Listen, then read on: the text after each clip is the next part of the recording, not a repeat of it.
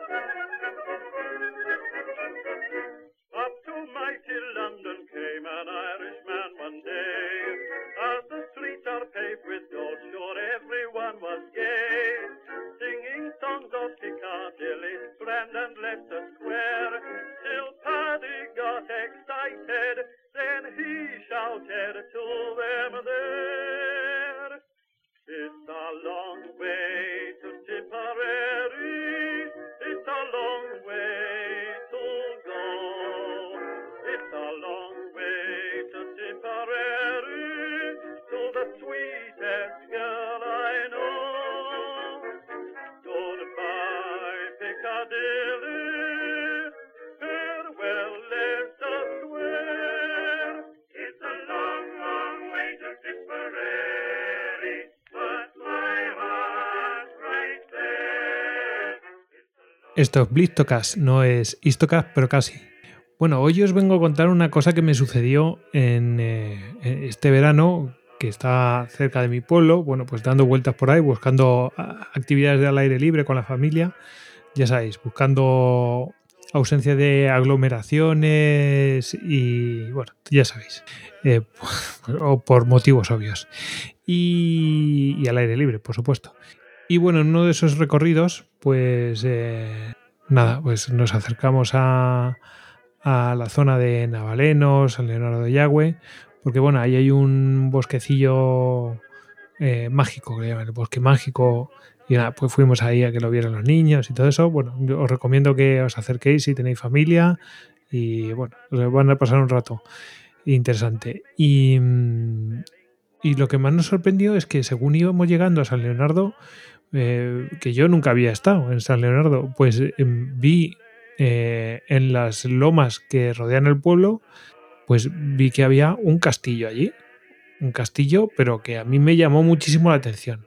Pero muchísimo. ¿Por qué?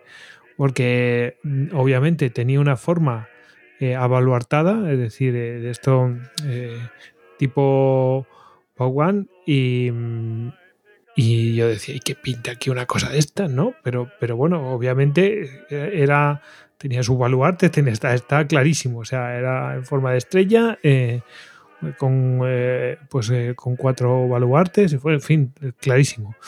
Pero mm, tenía algunas cosas que eran como, como que está pasando aquí, ¿no? Porque luego los vanos que tenía eran demasiado grandes para un castillo de ese estilo, para una fortificación de ese estilo. Y luego mm, había otra cosa, que, que pintaba un castillo de ese estilo, que obviamente son del siglo XVI en adelante, que hacía un castillo de esos allí entre, entre Soria y Burgos. No tiene ningún sentido.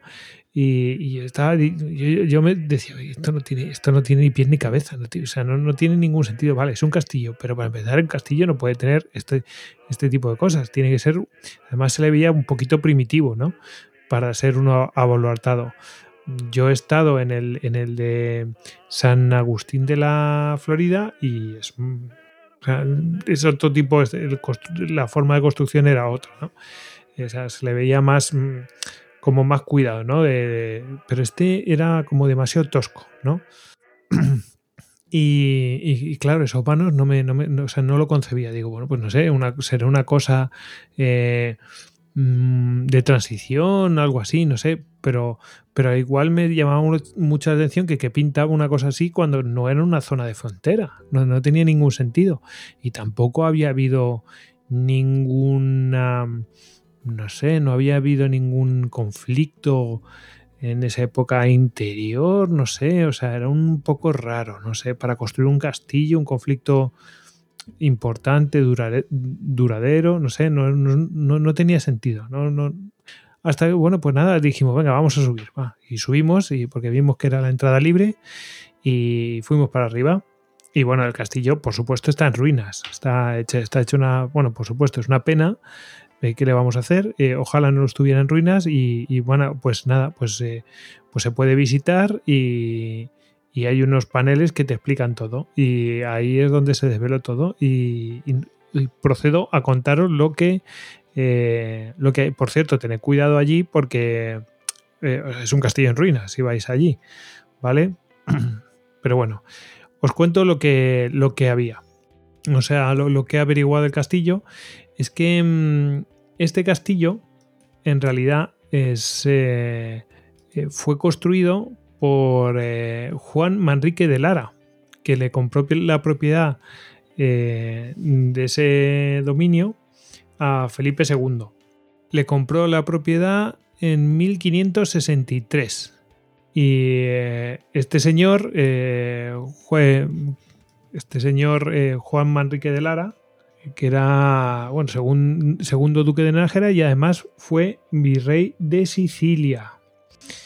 ¿Y qué pasa? Que como fue virrey de Sicilia, pues estuvo viviendo allí, por supuesto. Y allí se empapó de ese tipo de construcción, de fortificaciones y tal, y, bueno, pues, eh, pues cuando volvió aquí a la península, pues eh, se le ocurrió que, bueno, pues eh, voy a hacerme un, un palacio, pero que, sea distinto, mm, que sea diferente a, a, todo lo que hay en la península y, se trajo pues esto, pues una cosa que era propia de, bueno, pues de otros lados y que se está imponiendo en Europa ah, claramente. Bueno, en 1563 le compró a Felipe II ese dominio y pues nada, en 1564 Felipe II autorizó su construcción y se comenzó su planificación en tres años después, en 1566. Este castillo lo diseñó entre el, eh, el propio Juan Manrique de Lara y eh, el maestro italiano Bartolomeo Carlone, que además participó en la construcción del, eh, Escorial. Y bueno, mm, lo que pasa es que mm, desgraciadamente para eh, Juan Manrique de Lara, pues no llegó a verlo terminado el castillo porque murió en 1570 aunque estaban muy, muy avanzadas. Lo que pasa es que ya del todo finalizado fue en 1605, cuando el hijo de Juan Manrique de Lara, Antonio, continuó con la construcción, pues eh, simplemente lo remató. Bueno, la cuestión es que, es que este, mm, este castillo palacio, ¿no? Se considera el primer castillo señorial de España abaluartado. En otros lados pone que es el primer castillo abaluartado en la península. Bueno, seguro que hay alguna cosa por ahí, seguro que alguien dice, no, el primero fue tal. Bueno, eh, la cuestión es que este debe ser de los primeros y no el primero, ¿vale?